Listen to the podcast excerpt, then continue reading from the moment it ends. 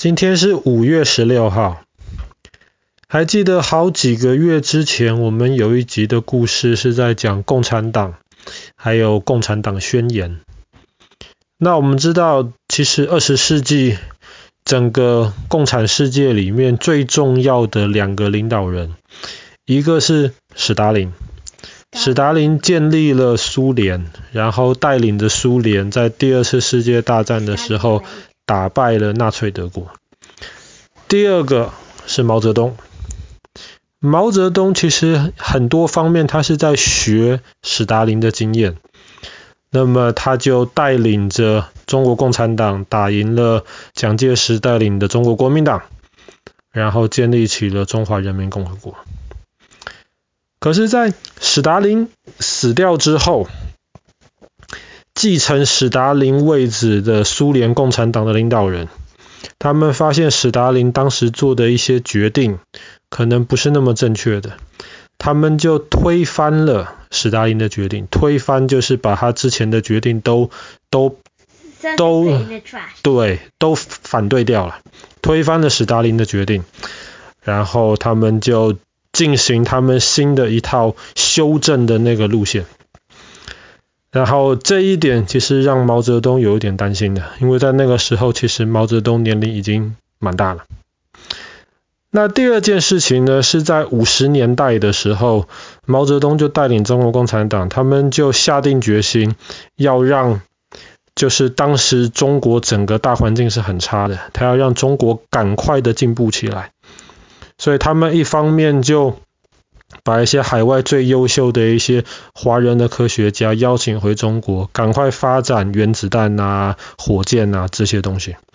然后另一方面，他们也是鼓励大家要赶快多种点食物，因为多种点食物才能够喂饱呃更多人。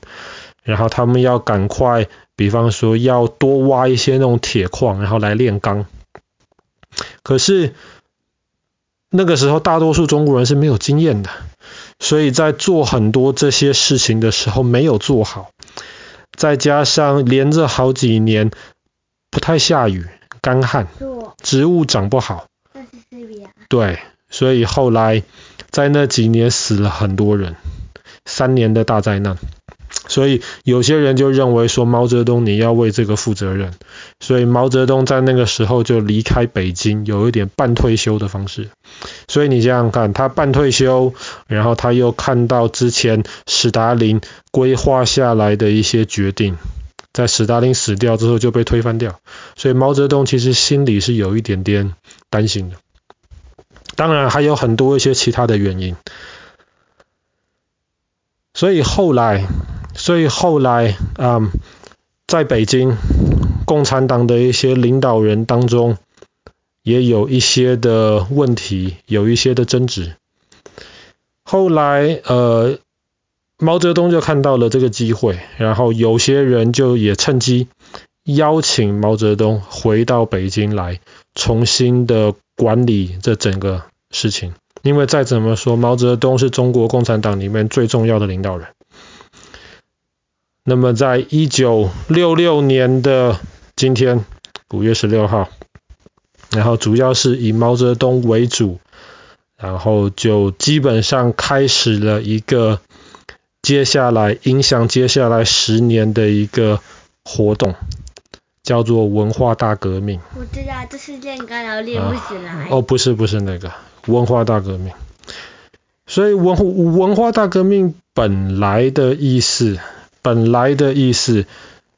其实真真的为什么大家不是很知道，但是大家就猜想，可能毛泽东有一点紧张，加上他又有一点有一点不太甘心他的权力被剥夺掉，人家要他办退休，所以他就趁机趁那个时候回到了北京，发动文化大革命，然后他他那个时候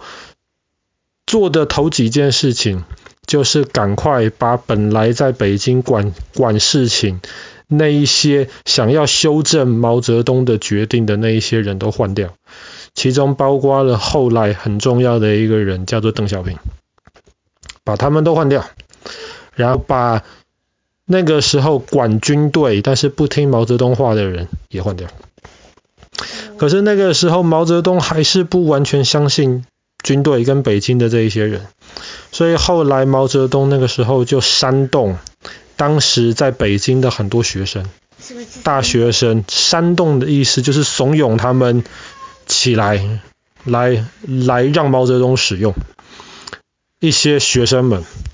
这些学生们就在他们的手臂上面绑一个红色的布条，他们就宣称自己是毛泽东的红卫兵。然后一开始从北京开始，一批一批的红卫兵到天安门去向毛泽东敬礼。然后后来这个红卫兵到了整个中国都是红卫兵，几百万或是几千万个红卫兵。他们在毛泽东的命令之下，他们打着一个口号，叫做“造反有道理，革命是没有罪的”。造谁的反，革谁的命呢？就是在毛泽东之前管理北京，想要修正毛泽东的决定的那一群人。所以他们，他们当时红卫兵其实做了很多很糟糕的事情，比方说毛泽东之前从美国请回来的那些很厉害、很优秀的科学家，因为他们是权威，他们是大师嘛，他们是真的懂得这些人的东西。这些红卫兵就说：“我们不要听你们的，我们要反动任何呃，我们反对任何的 authority，我们反对任何的权威。当然，毛泽东不算。”可是除了毛泽东之外，我们反卫任何的权威，所以把这些很多的大师都抓起来，羞辱他们，打他们。那个时候，那个时候在学校里面是不考试的，因为谁敢出题给人家考试的？你敢出题，就代表你认为你的地位比人家高，你就是权威，那么人家就要来来对付你。所以那时候老呃老师都都完全不敢当老师。很多大学的学生，那个时候要当大学生是很难、很少的事情。大学生就被要求，你们不能在大学里面，你们要到乡下去，你们应该向那些农夫来学习。所以很多有专业知识的人都被调离开了他们的工作岗位。甚至那个时候，中共中央的领导层里面还找进了一些连字都不认识的人进入中共中央。然后把本来帮毛泽东一起把国民党打败的那一些人，很多都被赶走掉。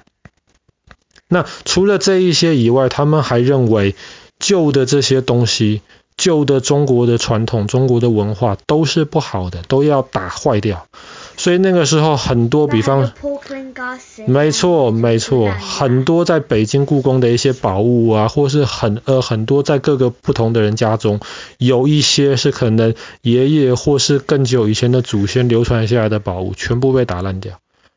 然后很多中国历史上，比方说一些很受人家尊敬的一些人，比方说岳飞，像爸爸非常非常喜欢岳飞，然后岳飞的坟墓就被人家打了、挖了。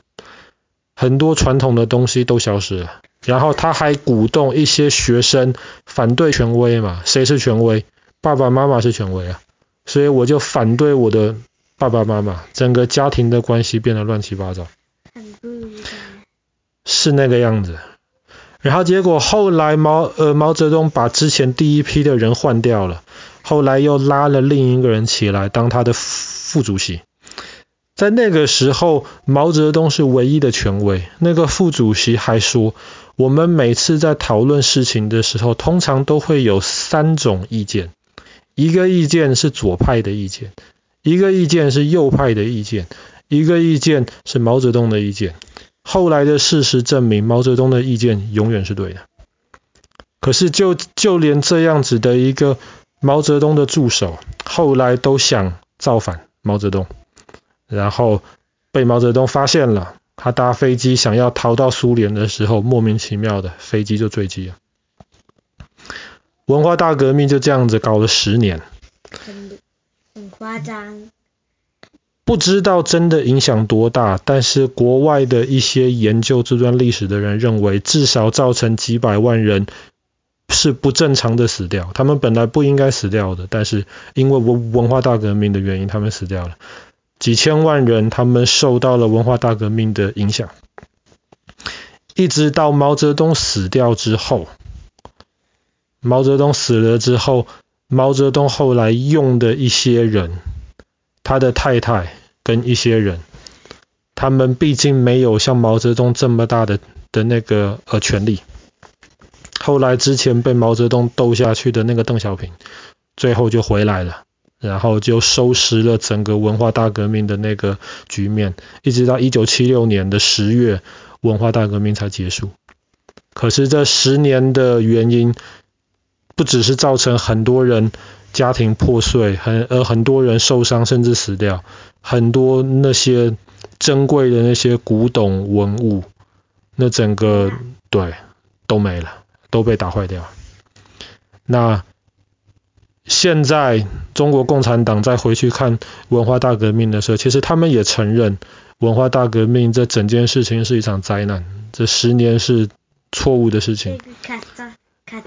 没错。然后其实毛泽东要为这整个十年负上很大很大的责任。当然，毛泽东对于中国共产党而言还是非常重要的领导人，毕竟没有他的带领的话。嗯，当时共产党可能是没有办法打赢国民党，没有办法建立中华人民共和国。只是这文化大革命这十年，可能是毛泽东一辈子做的最错误的决定，然后也影响了整整一代的中国人。